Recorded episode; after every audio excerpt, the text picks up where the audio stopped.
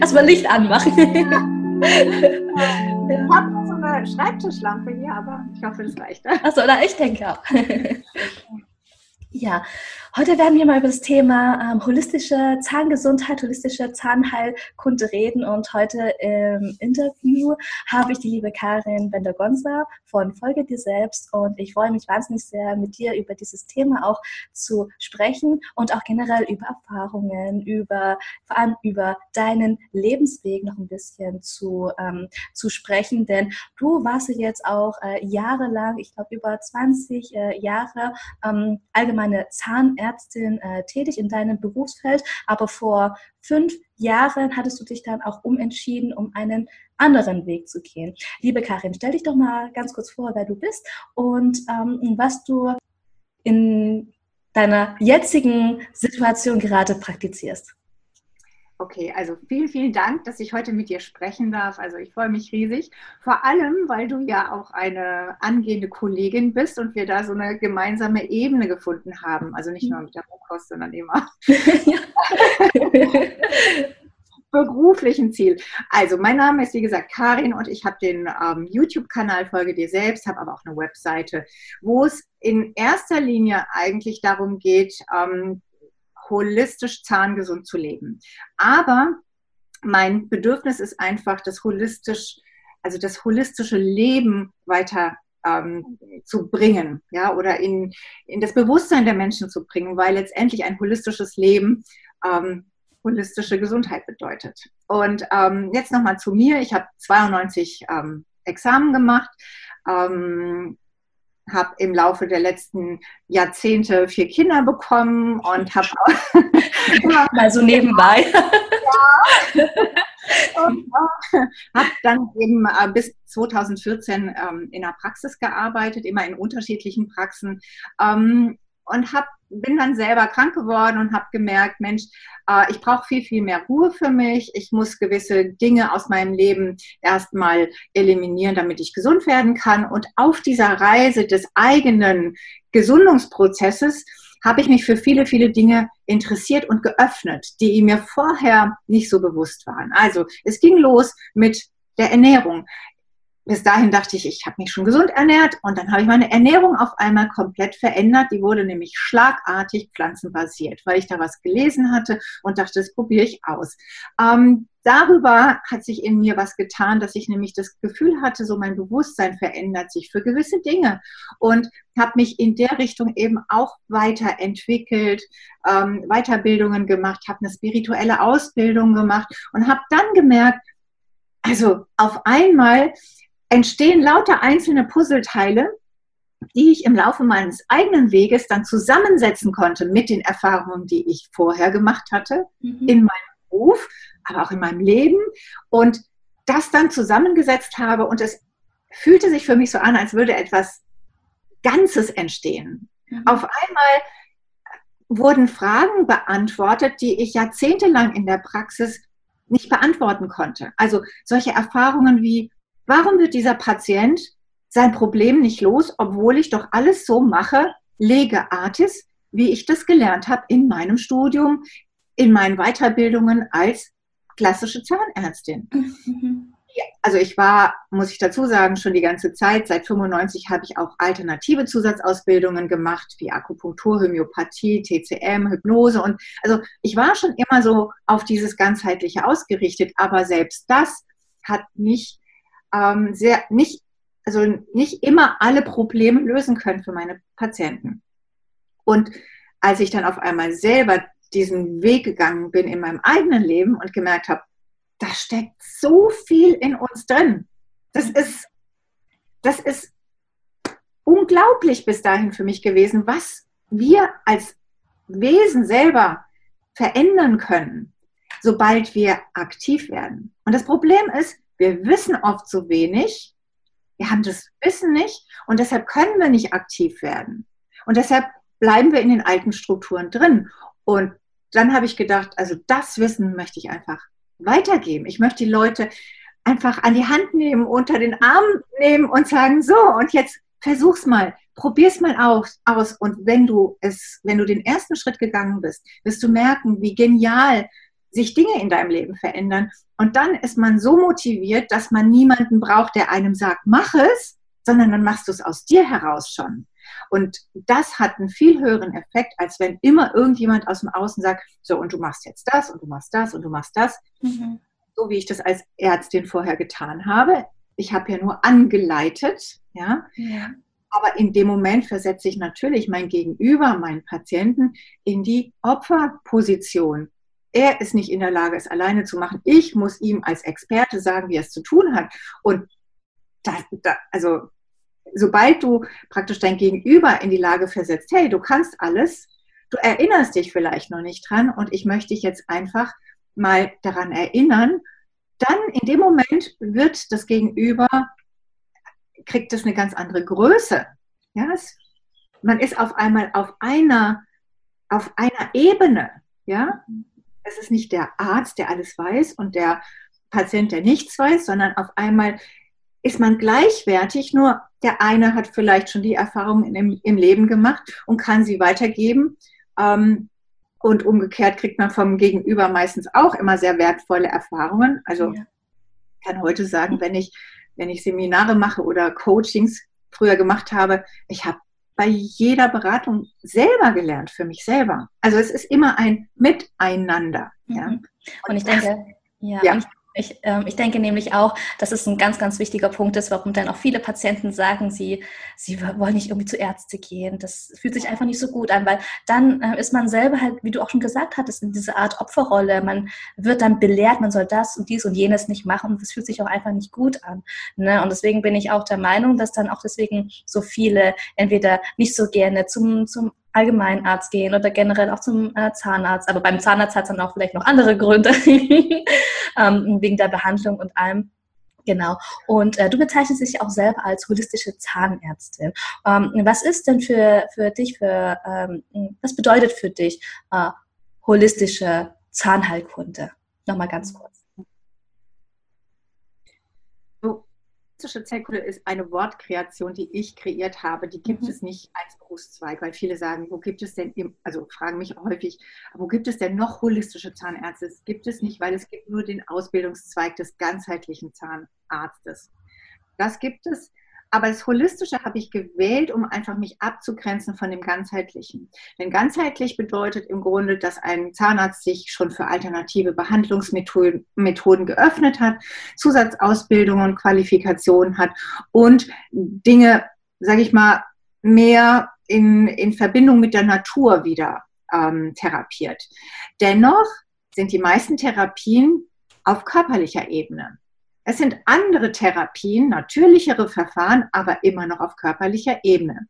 Ich betrachte, wie gesagt, die Gesundheit ähm, holistisch und das bedeutet, dass Körper, Geist und Seele gleichwertige Partner sind. Also ich habe nicht nur den Körper, den ich behandle, sondern ich muss auch den Geist und die Seele immer im Gesamtzusammenhang sehen und dann in Bezug setzen zum Symptom. Also ähm, ich sage immer sehr gerne, es ist wie ein, ein Eisberg. Also wir sehen immer nur die Spitze des Eisberges aus dem Wasser herausragen. Und das ist ungefähr das, was wir an Körperlichkeit wahrnehmen. Also was auch die Schulmedizin behandelt. Aber unter der Wasseroberfläche liegen Geist und Seele und die haben zwei Drittel sozusagen Übergewicht, ja, stehen dem Körperlichen zu zwei Dritteln gegenüber und das bleibt oft im Verborgenen, im Dunklen. Da schaut in der Regel kaum ein Therapeut hin. Und das ans Tageslicht zu holen und zu gucken, okay, was ist denn da in diesen Ebenen, was dazu geführt hat, dass ein Symptom entstanden ist. Denn ein Symptom ist immer nur ein lieb gemeintes Zeichen, ein Hinweis für uns selber, dass wir nicht mehr in Balance sind, dass wir von unserem Weg abgekommen sind. Ein Symptom ist nicht etwas Böses, was über uns kommt und was wir bekämpfen müssen, mhm. denn die Schulmedizin verwendet sehr häufig auch solche Vokabeln wie im Kampf gegen Krebs oder was weiß ich, das macht sofort eine Trennung zwischen meiner, meinem Symptom und mir. Das böse Symptom, aber das Symptom ist ein Teil meines Ganzen, meines Selbst.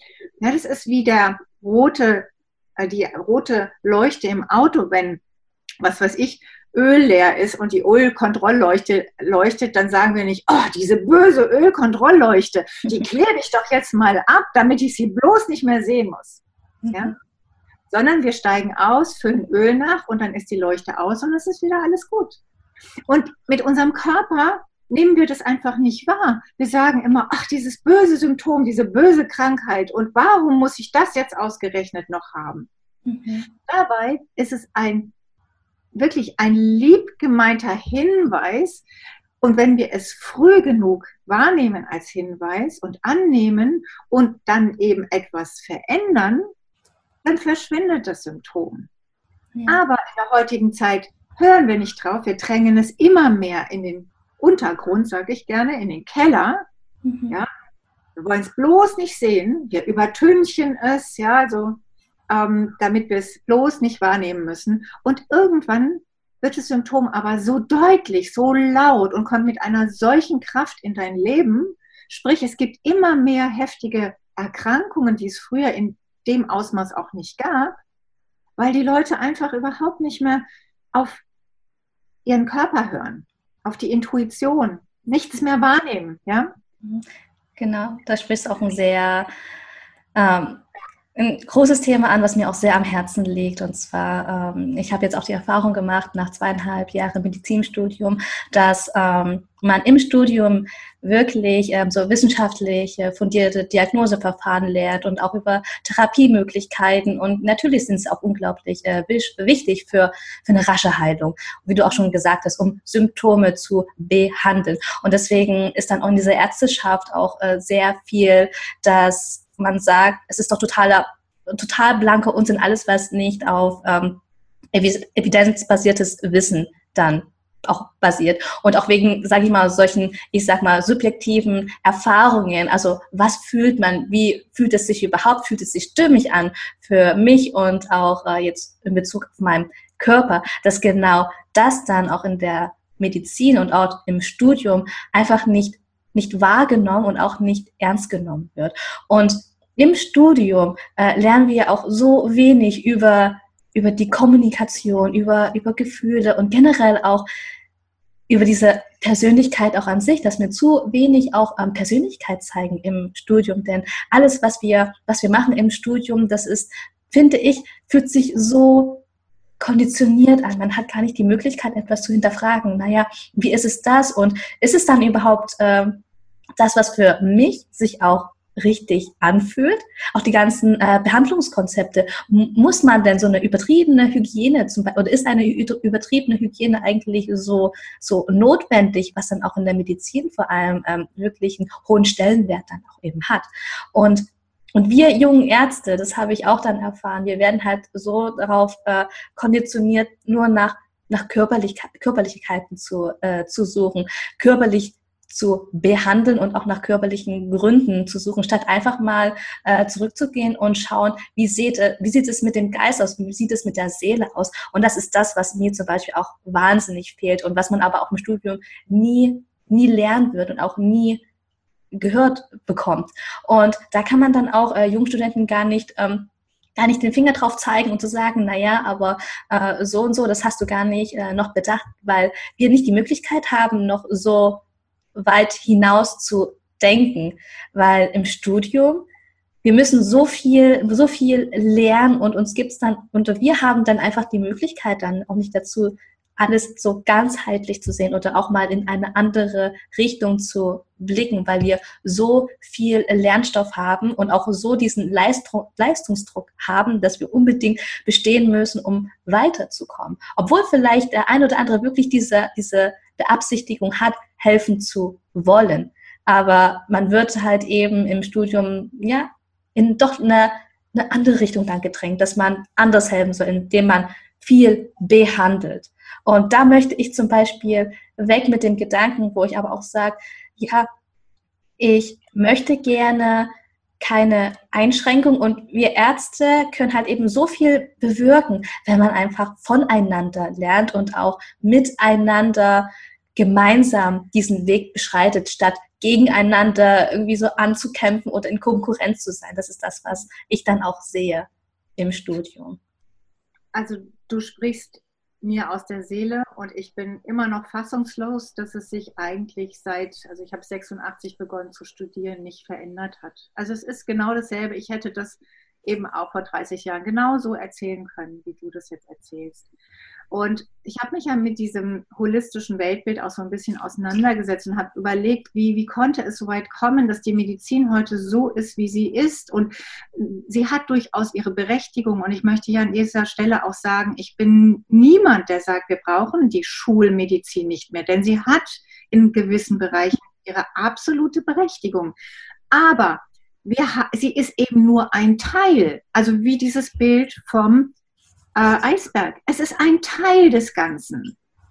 Und wir, wir haben ja noch, haben ja nicht immer so gedacht. Also diese Denkweise, die heute in der Medizin vorherrscht, die ist ja ganz jung. Erst seit der Aufklärung hat sich Gesundheit, hat sich das ja verändert. Ja, also vorher war es ja noch so, dass Körper, Geist und Seele als Ganzheit betrachtet worden. Also wenn wir zurückgehen zu Hippokrates oder auch Paracelsus, da war das noch alles eins. Das hat sich erst in dem Moment verwandelt, als die Aufklärung kam und man Körper wirklich getrennt hat von Geist und Seele. Ja, ähm, Geist und Seele war etwas, was die Kirche und die Religion betrachtet hat und den Körper hat die Wissenschaft betrachtet. Man hat auch seit dem Zeitpunkt erst begonnen, Leichen ähm, zu obduzieren oder eben auch anatomische Strukturen eben ähm, zu erforschen. Vorher war das gar nicht der Fall. Also, und da haben wir praktisch begonnen, den menschlichen Körper zu zerpflücken in seine Einzelstrukturen. Und genau so ist heute auch die die Schulmedizin angelegt. Wir zerhacken, zerteilen in kleinste Teile wir haben Ersatzteile für alles, die wir auswechseln können. Äh, wir zerhacken auch die einzelnen ähm, Bereiche der Medizin. Also ich weiß noch, als ich Kind war, gab es noch Hausärzte, die kannten praktisch, kan haben Menschen angeguckt und haben an, an der Antlitzdiagnose, also wie ist die Hautfarbe, wie leuchten die Augen, konnten die eben erkennen, Mensch, da könnte die oder die Erkrankung vielleicht dahinter stecken und haben dann weiter untersucht. Das kann heute kein Arzt mehr, weil er in Fach ähm, in Fachbereiche unterteilt wird. Also es gibt den, den Hautarzt, den Frauenarzt, den, ähm, den Nierenarzt. Es gibt lauter einzelne Bereiche und die sind so spezialisiert und, und gehen so ins Detail rein, dass die das große Ganze gar nicht mehr überschauen. Und das ist nicht deren Schuld. Also man kann auch nicht sagen, die bösen Ärzte, das möchte ich hier auch nochmal ganz klar formulieren, weil das sehr häufig, wenn man eben in dieser alternativen Szene unterwegs ist oder holistischer wird, da kommen oft diese Vorwürfe, die bösen Ärzte, die sind dran schuld, die machen das äh, System. Das stimmt aber gar nicht, weil die Ärzte sind auch nur ein Teil in dem Räderwerk. Und wir sehen es an dir oder an mir selber du gehst in so ein Studium rein, du hast Visionen, du hast Ideen, wie dein Beruf einmal aussehen soll, was du mal machen möchtest, aber du wirst so beschäftigt in diesem Studium. Und ich möchte wirklich sagen, also aus meiner Erfahrung äh, ist es eines der härtesten Studien, die es gibt. Ja, ähm, du hast keine Freizeit, selbst deine Semesterferien sind durchorganisiert und du stehst so unter einem Druck, das eine zu schaffen, um den Zugang zum nächsten Kurs zu bekommen. Also du bist gehetzt permanent. Das heißt, du bist so beschäftigt mit dem, was dir präsentiert wird, dass du überhaupt nicht in der Lage bist, andere Dinge wahrzunehmen mehr. Du nimmst dich als Körper nicht mehr wahr. Also ich weiß nicht, wie es dir gegangen ist, aber bei mir ging im zweiten Semester die Neurodermitis los. Ich habe eine Neurodermitis bekommen. Ähm, und dann, als ich behandelt habe im klinischen Bereich und immer meine Hände desinfiziert habe und diese übertriebene Hygiene, von der du eben sprachst, ich habe ständig Ekzeme an meiner Haut gehabt, ja. Und das waren im Grunde schon Zeichen. Das waren Zeichen meiner Seele an mich, die gesagt haben oder die wahrgenommen werden wollten, hey, du bist vielleicht auf dem falschen Weg. Man die es aber gar nicht wahrnehmen kann oder wahrnehmen darf. Die darf man gar nicht wahrnehmen. Hm. Ich bin hm. ja jetzt schon so weit und jetzt mache ich weiter. Ich höre doch nicht im achten Semester auf zu studieren. Ich habe jetzt so viel schon erreicht. Ja, also man ist in diesem Fahrwasser drin man hat auch Existenzängste. Man hat jetzt jahrelang studiert und das bricht man ja nicht so ohne weiteres ab. Man ist auch mit anderen zusammen, die im gleichen Boot sitzen und dann denkt man, na ja, gut, wir müssen jetzt hier durch und wenn wir das geschafft haben, dann wird es besser, dann bin ich in der Praxis, dann kann ich selber entscheiden. Aber nein, dann ist man eben auch wieder ähm, gewissen Richtlinien unter, unterworfen. Ja, auch wenn du eine eigene Praxis hast, hast du wieder Richtlinien, an die du dich halten musst. Also du bist niemals so frei, dass du sagen kannst, ich behandle so, wie ich das möchte, sondern du hast immer Auflagen, an die du dich halten musst. Ja, und dann investierst du in eine Praxis, du nimmst einen Kredit auf, dann kannst du auch nicht sagen, ich höre jetzt auf zu arbeiten, weil dann ist die Existenzgrundlage meiner Familie vielleicht dann hinüber. Ja? Und so ist es, dass viele Ärzte einfach irgendwie da drin bleiben und ihren Weg suchen, Zusatzausbildungen machen und natürlich auch mal andere Wege probieren, aber letztendlich bleibt man in der gleichen Struktur. Und ich konnte erst wirklich anders auf meinen Beruf blicken, in dem Moment, wo ich ihn komplett losgelassen habe. In dem Moment, wo ich gesagt habe, ich steige komplett aus. Ich brauche die Zeit für mich, für meine Heilung ich will da raus. Und dann habe ich auf einmal festgestellt, ich drehte einen Schritt zur Seite und ich betrachte meine berufliche Tätigkeit aus einer komplett neuen Perspektive und unterliege auch gewissen Strukturen nicht mehr. Und da sind mir ganz viele Dinge aufgefallen, die mir vorher auch nicht aufgefallen sind, weil ich so da drin war. Ich hatte den Blick nicht da drauf, wie ich ihn später hatte oder heute habe. Und insofern kann man keinem Arzt den Vorwurf machen, du machst das alles falsch und was weiß ich. Nein. Ja? Die sind selber gefangen in diesen ganzen Strukturen. Ja. ja? Ich habe das ja auch erlebt. Ähm, hatte ja dann auch mal äh, für ein Jahr lang mal wirklich äh, in der Zahnarztpraxis gearbeitet und habe dann auch immer bei der ähm, Quartalsabrechnung, die ist ja dann immer nach drei Monaten, immer so gesehen, okay, er muss jetzt das, das, das und jenes leisten, um da wirklich auch äh, wirtschaftlich äh, gut arbeiten zu können, weil ich habe dann auch gesehen, ähm, wenn du dieser Wirtschaftlichkeit eben nicht unterliegst, sondern weil du vielleicht mal eine Behandlung mehr oder weniger zu, zum Beispiel gemacht hast, wenn du mal, das ist dann auch so dieses, dieses äh, Krasse, was ich erlebt habe, wenn man weniger behandelt, dann wird man ja in dem System dann auch als, ich weiß nicht, wie du das empfunden hast, aber als so unstimmig, weil der Durchschnitt sagt ja eigentlich was anderes und warum hast du jetzt weniger behandelt als deine Kollegen? Und da kommt ja auch dieser Druck, ja, du musst dann diese Behandlungen dann auch wirklich ähm, vollziehen. Ja? Genau. Und das kommt ja dann auch noch hinzu, was viele aber auch zum Beispiel auch gar nicht sehen. Und das ist dann auch, wo ich sage, boah, da steckt noch so viel mehr dahinter. Das ganze, das ganze System ist halt so darauf ausgelegt, zu behandeln. Das Problem ist auch, um da noch mal kurz einzusteigen, das wissen ganz viele Menschen eben nicht. Also es wird immer der Durchschnitt genommen. Du wirst verglichen mit deinen Kollegen, gerade wenn es um die Quartalsabrechnung geht. Dann du hast ein gewisses Budget und wenn dann, wenn dann gesehen wird, okay, bei der Behandlung XY, da ist sind, was weiß ich, 60 Prozent der Kollegen in deiner Stadt, in deiner Region, mit denen du verglichen wirst, die machen diese Behandlung zum Beispiel ähm, mehr als du. Dann, dadurch, dass du weniger machst, wird der Durchschnitt aber gesamtheitlich verändert für die nächste Abrechnung. Und dann entsteht eine neue Berechnungs- oder Vergleichsebene. Und wenn du dann zum Beispiel wieder mehr machst als vorher, dann ist aber eine andere Vergleichbarkeit da und dann heißt es, oh, du hast jetzt mehr gemacht als der Durchschnitt, also da kann ja was nicht stimmen, dann ziehen wir dir das doch im Nachhinein nach drei Monaten, obwohl du die Leistung gebracht hast, wieder vom Budget ab. Das heißt, weißt du, es ist ja noch viel mehr dahinter, was der Patient gar nicht erkennt, was den Zahnarzt dann so sehr ähm, mit dieser Wirtschaftlichkeit ähm, auch ähm, denken lässt, dass er sich ganz genau überlegt, okay, ähm, in Zukunft mache ich das und, das und mache mir solche Pläne, damit mir nicht wieder was abgezogen wird. Mhm. Ja?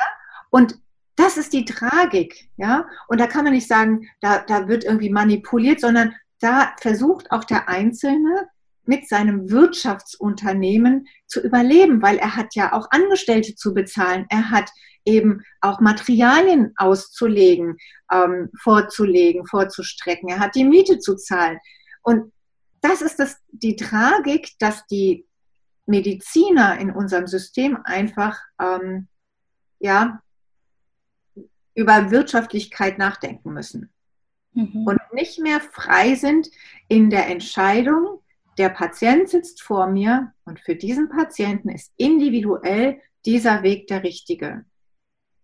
Das wäre toll, weil wir haben unglaublich viel Wissen und wenn wir dieses Wissen auch genau so einsetzen könnten, wie wir, also wie es tatsächlich zielführend in dem individuellen Fall ist, denn es gibt nicht den Fall schlechthin, es gibt nur individuelle Fälle. Und beim einen Patienten macht es vielleicht Sinn, noch nicht die endgültige Versorgung zu machen und über eine gewisse Zeit vielleicht eine provisorische Versorgung zu lassen und dann erst die endgültige.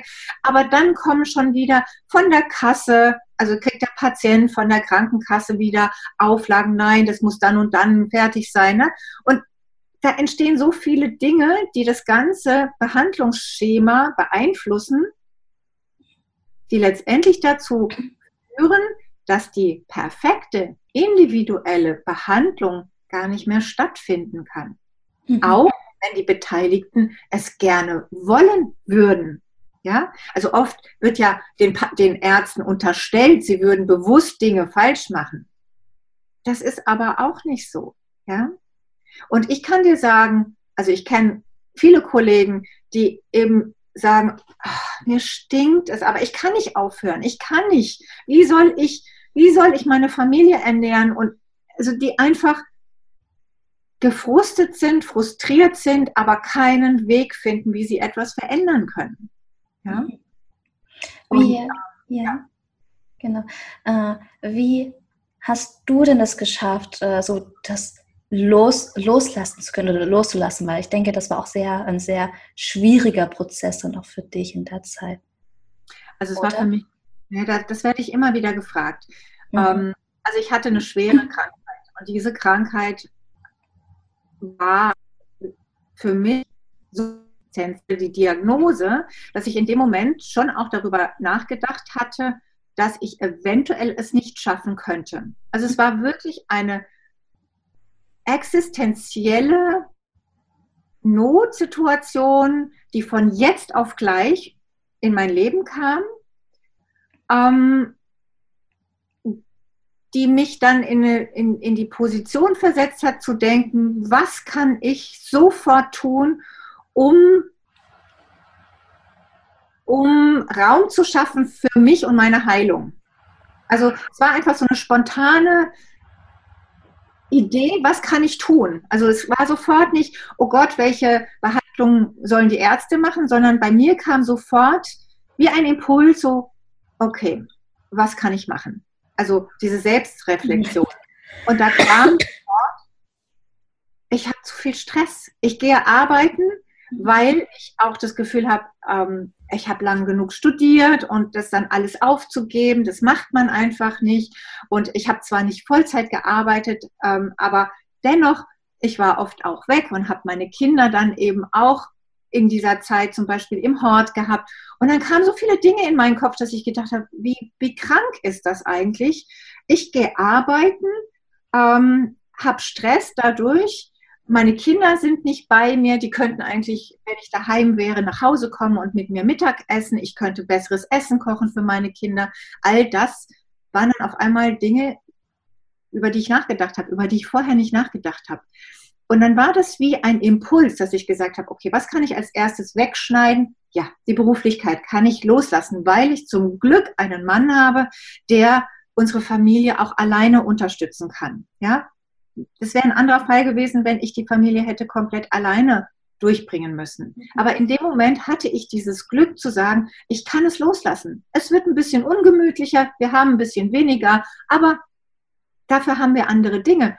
Ja, ich kann mit meinen Kindern Mittagessen zum Beispiel, was auf einmal einen Riesenstellenwert bekam. Ja, und insofern war für mich das Loslassen des Berufes in dem Moment überhaupt nicht schwer. Es war einfach der nächste oder der nächste Schritt, der gegangen werden musste. Und dann passierte etwas in dem Moment, als ich es losließ und wahrnahm, wie viele Möglichkeiten ich hatte, mit mir ins Reine zu kommen oder eben auch mich mit mir selber zu verbinden, mit meiner Intuition zu spüren, was will ich eigentlich? In dem Moment war es ein Selbstläufer und in dem Moment habe ich gewusst, es war genau das Richtige, was passiert ist. Und auf diesem Weg haben sich ja dann, was ich vorhin schon sagte, Dinge geöffnet. Ich hatte auf einmal mehr Zeit. Und ich habe in der Zeit also geforscht, sage ich, also ich habe mich interessiert für alternative Wege, weil es um mich auch ging, um meine Heilung. Ich habe gedacht, was gibt es alles für Dinge, die können, die, die, die Einfluss auf eine Heilungsgeschichte ähm, haben. Und habe dann festgestellt, hey, Meditation war auch eines, also neben der Ernährung war die Meditation dann das, das Wichtigste, was ich erfahren durfte als unterstützende Maßnahme auf dem Weg zum Gesundsein. Und das hat mich wieder geöffnet für andere Dinge. Und dann sind ganz viele Dinge in mein Leben gekommen. Also ich habe dann auf einmal gemerkt, ich habe was losgelassen. Aber im Umkehrschluss kommt ganz viel in mein Leben rein, was vorher gar keinen Platz gehabt hätte. Ich hätte gar keine Zeit dafür gehabt. Und es kamen so viele Dinge. Und ich kriege jetzt noch Gänsehaut, weil ich wirklich das Gefühl hatte, ich musste den Mut haben, einen Schritt zu gehen, etwas wirklich loszulassen.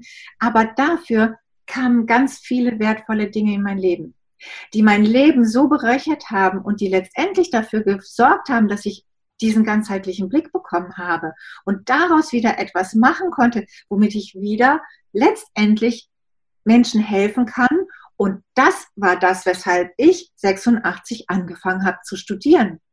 Menschen und, wirklich zu helfen, ja. Ja, und jetzt bin ich da angekommen. Und das ist, wenn man das so betrachtet, auch das Leben schlechthin. Also das Leben ist ein ständiger Weg. Also ich mache nicht etwas, ich studiere nicht, also so wie wir heute ja oft denken, okay, ich mache Schule, Abitur, ich studiere, ich lerne etwas und dann sieht mein Leben genau so aus. Es läuft so weiter, es ist vorhersehbar. So ist das Leben nicht. Das Leben ist ein permanentes Erfahren von Dingen und dann geht es darum, wie reagiere ich darauf? Wie gehe ich damit um? Nehme ich es an und lehne ich es nicht per se ab?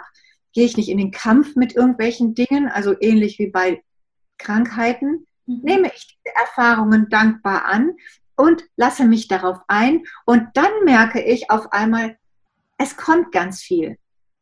Ja, mhm. zum Beispiel, eben wenn ich mich auf die holistische, ähm, auf das holistische Gesundwerden einlasse, merke ich, ich bekomme unheimlich viel zurück. Mein Körper wird wieder in die Lage versetzt, auch gewisse Regenerations- und Selbstheilungsmöglichkeiten ähm, ähm, in Gang zu setzen, die ich ja sowieso habe, die man aber durch die moderne Lebensweise permanent ausknipst. Denn wir wissen heute auch, dass der Sympathikomodus letztendlich alle Regenerationsprozesse in unserem Körper ausschaltet.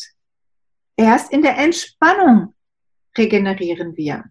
Mhm. Das bedeutet, auf einmal bekommt Stressfreiheit einen so enormen Wert und Stellenwert auf dem Weg der Gesundung oder der Heilung, dass man auf einmal, also es, es fügt sich eben eins zusammen und es wird alles ein Ganzes und man versöhnt sich auch mit den Dingen, die einem im Leben passieren und man urteilt nicht so, um Gottes Willen, warum passiert mir das und jenes und wie schrecklich und ja, das verändert mein ganzes Leben, sondern dass man da liebevoll drauf schaut und sagt, ich weiß noch nicht, was es bedeuten soll, aber ich nehme es einfach mal an.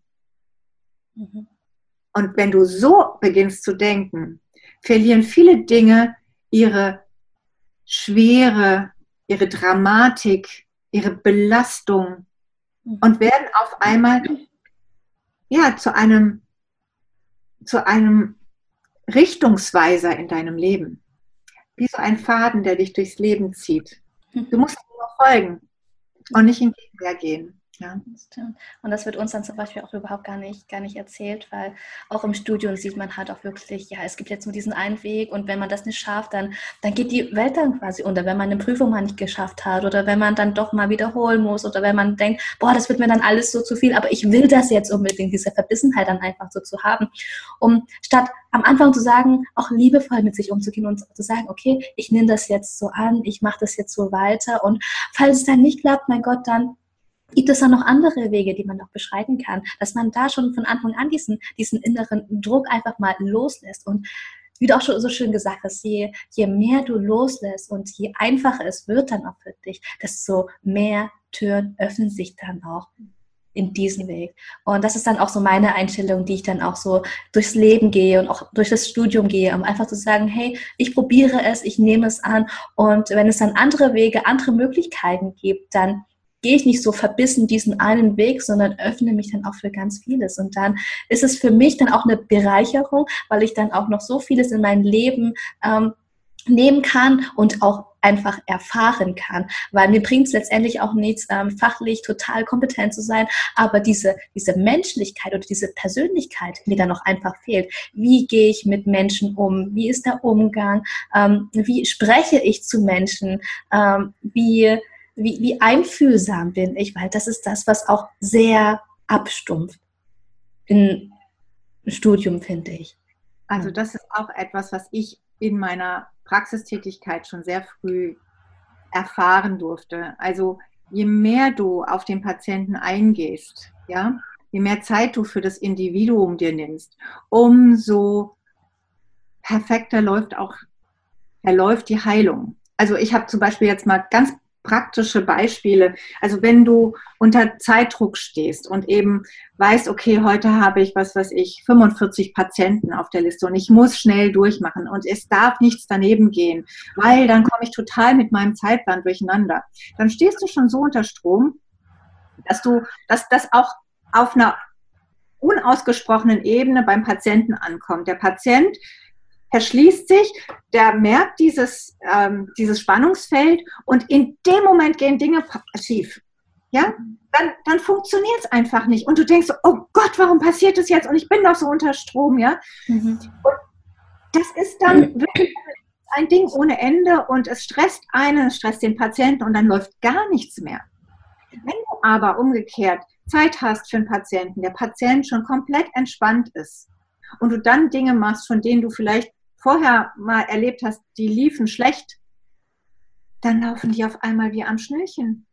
Weil einfach, du sendest ja auch etwas aus und der Patient sendet etwas aus. Also du stehst ja auch im Kontakt, also durch die, durch die Schwingungen, die man aussendet, mit deinem Gegenüber. Und da habe ich schon festgestellt, es gibt so viel mehr, was ich tun kann für meinen Patienten. Alleine durch die Art, wie ich mit ihm umgehe. Mhm. Ja, alleine, wie ich ihn begrüße. Also ich habe später eben auch ganz viel Kinderbehandlung gemacht und habe da ähm, Weiterbildungen gehabt. Und da habe ich so viel gelernt für den Umgang mit Menschen. Also da lernt man zwar primär für den Umgang mit Kindern, aber mhm. das kann man genauso eins zu eins umsetzen auf die Erwachsenen. Also, dass du dich auf bei Kindern heißt es immer, du musst dich auf Augenhöhe des Kindes begeben. Wenn das Kind reinkommt, gehst du in die Knie und begrüßt das Kind und nicht von oben herab. Aber das Gleiche kannst du beim erwachsenen Patienten auch machen. Geh auf Augenhöhe mit dem Patienten, guck ihm in die Augen und hab mal eine, gute Zeit für ihn. Frag ihn mal, wie geht's ihm? Oder ich habe mir da Notizen in meiner äh, Karteikarte gemacht, dass ich immer wusste, der hat so und so viele Kinder, Mutter ist krank oder was weiß ich, irgendwie so persönliche Daten. Und wenn du nur einmal was Persönliches zu dem Patienten sagst, wenn er reinkommt, und es sind, ist eine Minute mehr Arbeit. Ja. So auf Augenhöhe mit dem Patienten. Mhm. Und dann ist er viel entspannter. Und in dem Moment wird die gesamte Behandlung, kriegt einen ganz anderen Charakter. Ja. ja. Und das sind aber Dinge, die habe ich im Studium nie gelernt. Mhm. Ja? Das musste ich mir im Nachhinein alles eben aneignen durch Fortbildungen und Weiterbildungen. Aber das sind so wichtige Dinge, die man, finde ich, direkt zu Beginn im Studium schon vermitteln müsste. Ja? ja. Aber das ist nicht wichtig. Das mhm. Studium. Und das meine ich dann auch, dass es auch umso wichtiger ist, dass auch angehende Ärzte so viel auch Persönlichkeit einfach zeigen, dass auch einfache Dinge so zu beherzigen, wie zum Beispiel, dass es so unglaublich großen Unterschied äh, macht, sich da mehr Zeit für den Patienten zu nehmen und auch den Blickkontakt zu haben. Das ist dann auch so, ich sage, einfach so in die Augen zu schauen. Wie, wie, wie sieht er überhaupt aus? Was, was nehme ich wahr? Was nimmt der Patient überhaupt wahr? Und dann auch dieses aktive Zuhören. Weil ich finde, das sind auch so unglaublich, äh, ich sage auch uralte Wirkmittel, um da auch ein Stück näher zu kommen und da auch äh, ein Stück näher diese, diese Heilung dann auch zu bewirken. Ja, das ist das, wo ich dann auch sehe, ja, allein durch, durch Worte, durch, durch den Glauben oder durch auch den Hoffnung, dass es auch so viel Positives in einen selber dann auch bewirken kann. Ja, und da braucht man jetzt nicht irgendwie irgendwelche Behandlungen oder ähm, ich weiß nicht was, man da, und das ist eigentlich so einfach, dass man mit den einfachen Dingen erstmal anfängt. Genau. Ja. Und wir müssen ja auch nur gucken in andere Kulturen. Wie wird denn da Medizin betrieben? Ja? Hm. Viele Kulturen, in denen dieses, diese menschliche Ebene noch ganz stark involviert ist in den Behandlungsablauf. Ja? Mhm. Und daran können, davon könnten wir wirklich auch noch lernen. Ja? Aber ähm, wie gesagt, wir haben ja eben über Studium gesprochen, viele haben gar nicht die Zeit mehr dazu. Die sind dann so in diesem Räderwerk drin, dass ja. die gar nicht mehr die Zeit haben, den Blick rechts und links äh, von ihrem eigenen Weg zu tätigen. Ja? Genau. Wie sieht eigentlich heute dein äh, Tätigkeitsfeld aus als holistische Zahnärztin? Um da vielleicht noch mal drüber zu reden. also begonnen hat das Ganze ja, indem ich eben ähm, das Wissen einfach weitergegeben habe über äh, den YouTube-Kanal. Das war so das Erste, wo ich gedacht habe, ich möchte jetzt einfach Wissen raushauen, damit die Leute einfach ähm, ja, informierter werden. Und dann sind daraus eben, weil dann Rückfragen kamen, wie mache ich das eine oder andere? Da sind dann Produkte entstanden wie E-Books oder Kurse, die ich gemacht habe, Online-Kurse. Und dann kamen wiederum Rückfragen, dann gab es Coachings, also Beratungen.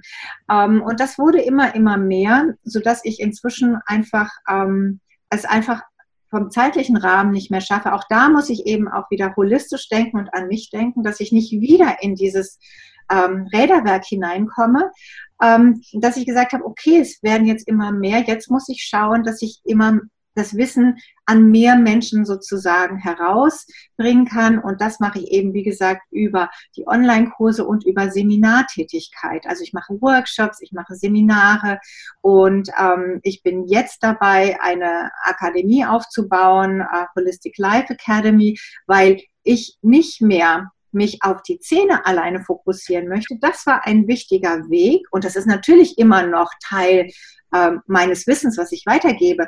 Aber ich habe festgestellt, dass das holistische, holistische Zahngesundheit ist im Grunde nichts anderes als eine holistische Gesundheit. Wenn ich holistisch gesund bin, dann bin ich auch holistisch zahngesund. Also man kann auch das wiederum nicht trennen voneinander, sondern es geht wirklich auf den Weg zu dem holistisch gesunden Leben. Ja? Und auf dem Weg bin ich jetzt gerade. Ich ähm, lebe gerade seit Januar in, ähm, in Namibia, weil dieses Land einfach ein sehr kraftvolles Land ist mit unwahrscheinlich schönen Landschaften, die sehr, sehr kraftvoll sind. Und da möchte ich gerne eben Seminare und Retreats anbieten, für Menschen, die sich wirklich auf den Weg machen wollen, ihre eigene Kraft wieder zu spüren, zu aktivieren ähm, und eben zu lernen, wie kann ich mich wieder so sehr stärken, dass ich wirklich gesund bin oder gesund werde. Ähm, und das ist das, was ich jetzt mache.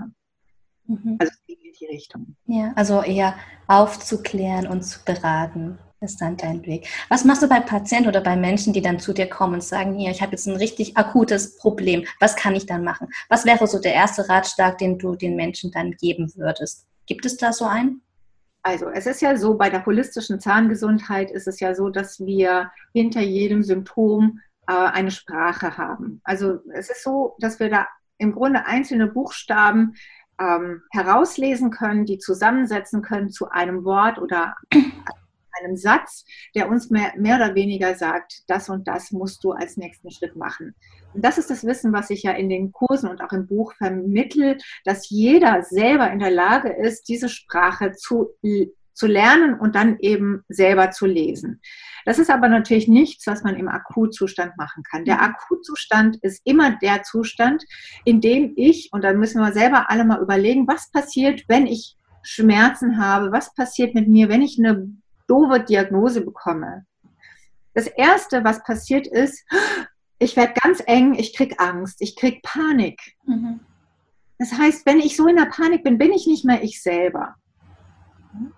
Und das erste, wirklich die erste Maßnahme ist immer, sich zu zentrieren, in die Ruhe zu gehen. Wirklich in die Ruhe, zu, einen klaren Kopf zu bekommen. Ja, nicht mehr so in der Panik zu sein, sondern wirklich mal loslassen, in die Ruhe gehen und in dem Moment aktiviere ich im Grunde schon die Selbstheilungskräfte, indem ich in die Ruhe gehe.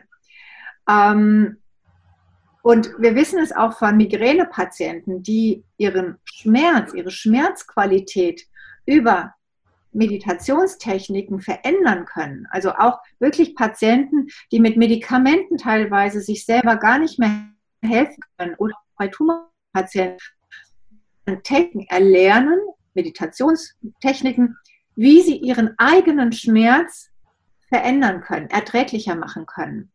Das heißt, die Ruhe ist wirklich das erste und wichtigste Notfallmedikament in Anführungszeichen, das ich selber anwenden kann. Da brauche ich niemanden, da brauche ich keinen bestimmten Raum. Das kann ich jetzt sofort hier und jetzt umsetzen. Mhm. Und wenn man dann merkt, okay, es verändert sich schon was, es wird vielleicht erträglicher, dann kann ich überlegen, was ist mein nächster Schritt? Vorher kann ich überhaupt nicht klar denken. Wenn ich in der Panik bin, dann denke ich nicht mehr, dann gehe ich irgendwo hin und sage, mach mal, weil ich kann ja gar nicht. Mhm das ist der Schritt, wenn ich zum Arzt gehe, dann gebe ich meine Verantwortung ab. Aber es geht ja wirklich darum zu gucken, okay, was mache ich? Und dann wirklich zur Ruhe kommen, überlegen, was kann ich machen? Man kann zum Beispiel, wenn man Schmerzen hat, erstmal die, die Schmerzen mit ätherischen Ölen, mit dem Nelkenöl zum Beispiel erstmal reduzieren, dass man noch mehr einen klareren Kopf bekommt. Dann vielleicht ein Entspannungsöl diffundieren und das unterstützt praktisch auch die Entspannung. Ja, ich komme mehr in die Ruhe. Und dann geht man den nächsten Schritt. Das, was dann kommt oftmals sind es einfach so Impulse, die dann kommen aus dem Nirgendwo, die dann sagen, so jetzt mach mal das, koch dir mal Tee, geh mal raus, pflück mal Löwenzahn, nimm mal ein Blatt Löwenzahn in den Mund, schau, was passiert. Weißt du, solche Dinge. Und dann kann ich mir vielleicht anhand zum Beispiel der Informationen in meinem Buch oder im Kurs hinsetzen und gucken, okay, welcher Zahn ist es, der jetzt gerade das Problem hat?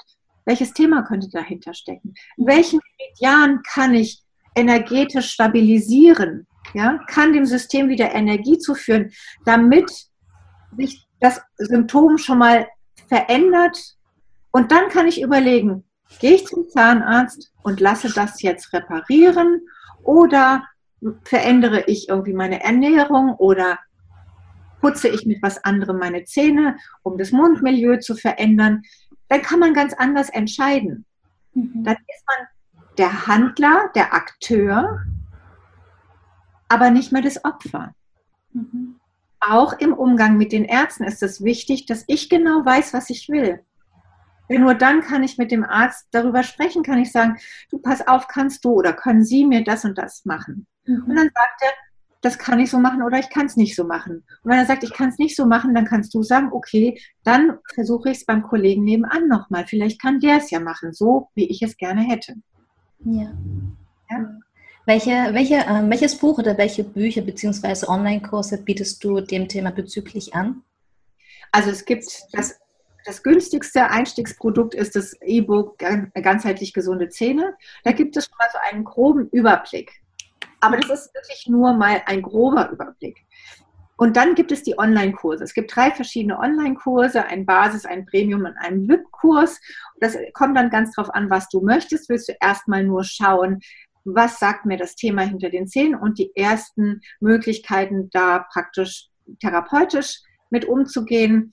Und der zweite Kurs, der beinhaltet dann noch Zusatzprodukte, weil es geht auch ganz viel über die Ernährung. Ich habe auch ein Rezeptbuch geschrieben über basische Ernährung für gesunde Zähne.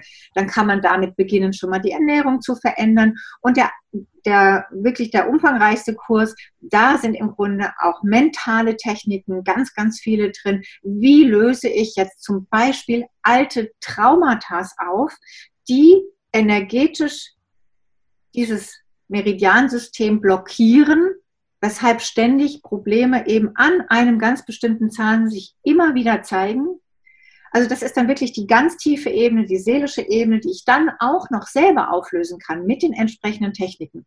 Der Kurs ist mit einer Kollegin gemacht, die ist Mentaltrainerin und insofern fügen wir da beide unser gemeinsames Wissen zusammen. Und das ist wirklich, der Kurs ist so, dass jemand, der sagt, ich möchte wirklich der Lenker meiner Zahngesundheit werden, wirklich also schon perfekt, damit man da sich selber sehr, sehr gut helfen kann. Schön. Für alles, die es dann interessiert, packe ich dann auch noch mit unten in die Shownote rein.